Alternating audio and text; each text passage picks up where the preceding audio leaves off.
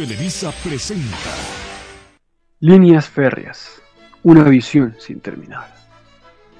Con las voces de María Antonieta de las Nieves como... Esa es otra novela.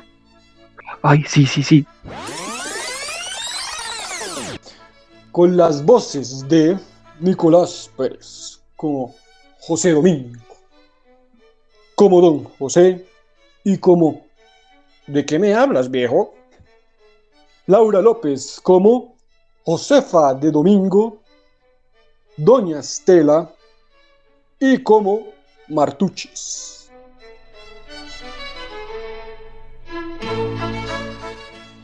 Primer momento. Introducción. Tras el invento de la primera máquina locomotora sobre rieles en 1804, el mundo se lanza a una inminente modernización a través de vías ferroviarias.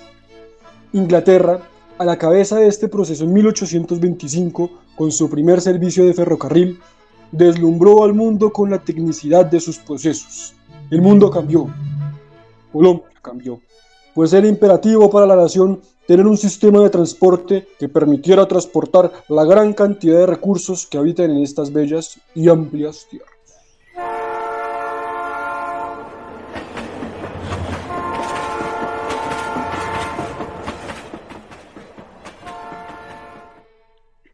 Año 1835.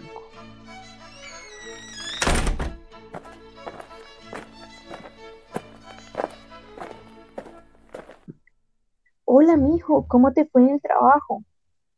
Pues qué te cuento, estaba ahí hablando con esos vagos que para hacer la línea férrea acá en este platanal. ¿No te acuerdas que te dije que por allá en Inglaterra estaban construyendo ferrocarriles y eso era, mejor dicho, la octava maravilla? Que eso traía era plata como un berraco, decían esos, esos manes allá y nada, nada. Oye, pero qué gran noticia. ¿Te imaginas tú y yo por allá viajando en esas maravillosas máquinas? Además, podríamos transportar el café de la finquita que tenemos. Mira que esas mulas ya están muy viejas. No sé, mija, la verdad no sé. Su merced sabe que eso es un pereque con esos vagos. Solo quieren es plata para ellos. Estaba hablando con Julio y me decía que se demoraba la construcción cuatro años. Nah, yo digo que esos vagos se toman por ahí sus 20 años en hacer esa vaina. En serio. Ay, mi hijo, no diga eso. Confiando en Dios, todo será posible. Yo sé que eso se va a hacer rápido.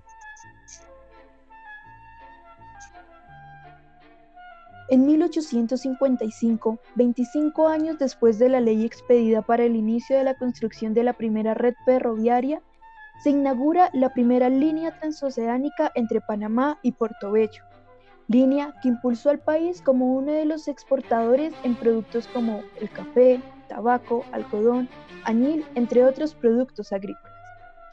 En otra parte del país se da un discurso victorioso de un gran congresista. Tras este triunfo de nuestra primera línea ferrera, vamos a construir líneas férreas en Barranquilla, Cúcuta, Medellín, Pacífico, Santa Marta, La Dorada, Sabana de Bogotá y Girardot. Nuestro país irá hacia el progreso.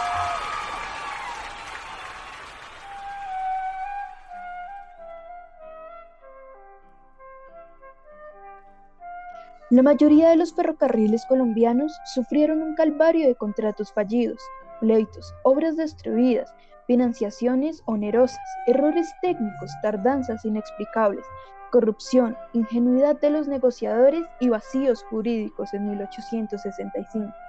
Nuestro país lamentablemente no pudo sobrellevar la gran cantidad de corrupción vivida a causa de los desfalcos propiciados por las políticas nada vanguardistas Además, tras la separación de Panamá, Colombia sufrió un gran golpe a su sistema económico, social y político.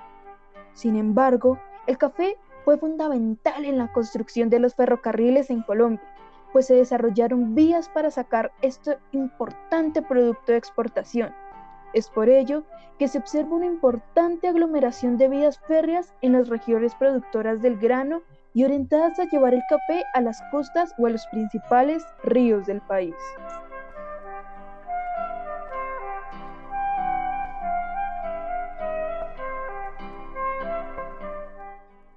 Tercer momento, creación de Ferrocarriles Nacionales de Colombia.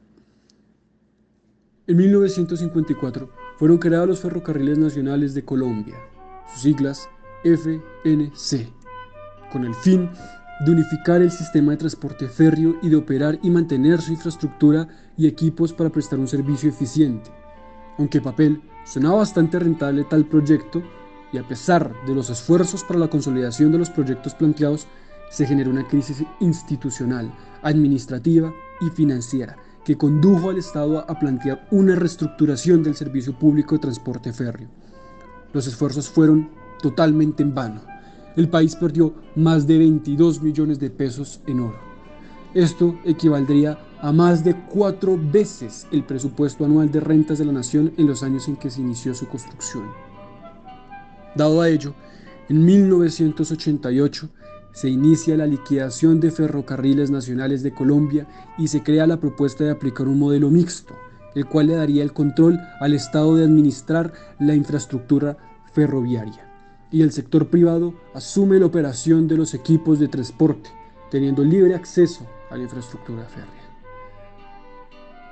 En 1990, en alguna parte del país, doña Estela, junto con don José, echan lora de cómo fue que se bananearon la plata nuestros ilustres mandatarios.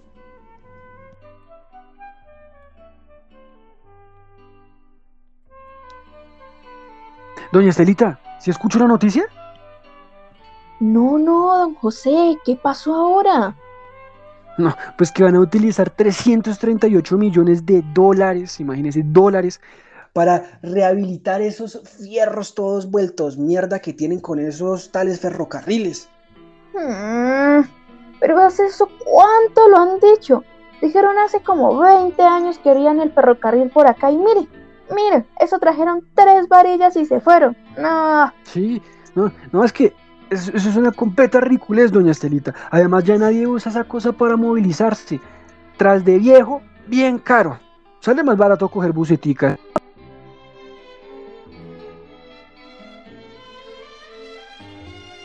como raro con Colombia, al fin y al cabo siempre les gusta montarse en el tren de la antimodernidad, dado que siempre les gana las ganas de robarse la plata.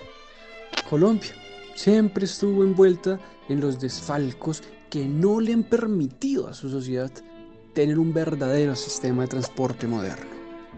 Esta siempre ha estado corriendo detrás de los grandes países para alcanzar la modernidad inútil. Unos años más adelante, más exactamente en el 2020, un tal de qué me hablas viejo y Martuchis hablan de un plan maestro ferroviario.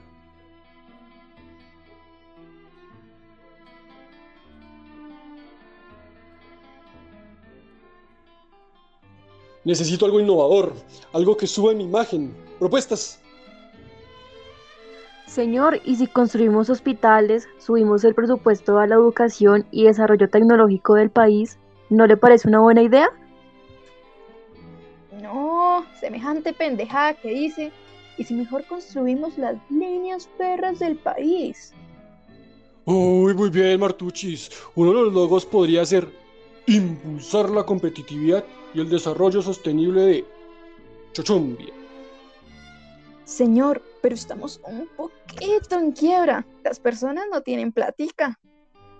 No, Martuchis, no, no, no. Vamos a la implementación de las líneas férreas. Le permitirá al país tener una reactivación económica. Vamos a aumentar más del doble la línea férrea con operación económica. Discúlpeme, señor, pero se acuerda que el 90% de las vías férreas del país no funcionan y las máquinas son como de hace unos 50 añitos. No, no, no, te preocupes, no te preocupes. Haremos un pequeño sobrecosto con las inversiones públicas, nadie lo notará. Además, después de acabar mi mandato, será problema de alguien más. Daremos un maravilloso discurso de desarrollo más productivo y sostenible. las personas lo le llamaremos Plan Maestro Ferroviario.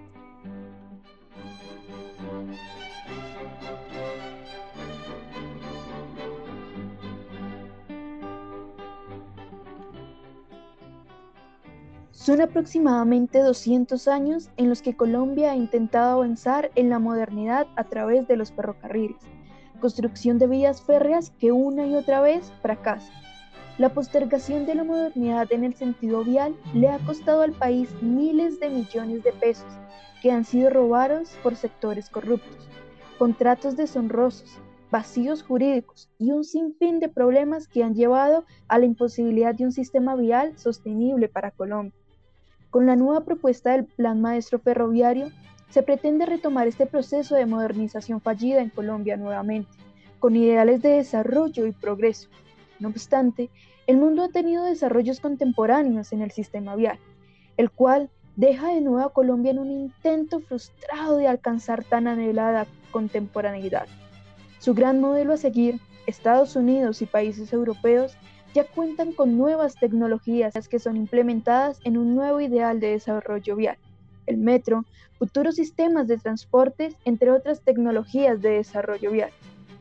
Y es así como Colombia sumará su larga lista de obras sin terminar, con desfalcos, malas inversiones y corrupción, el intento de ser modernos, ah, perdón, contemporáneos.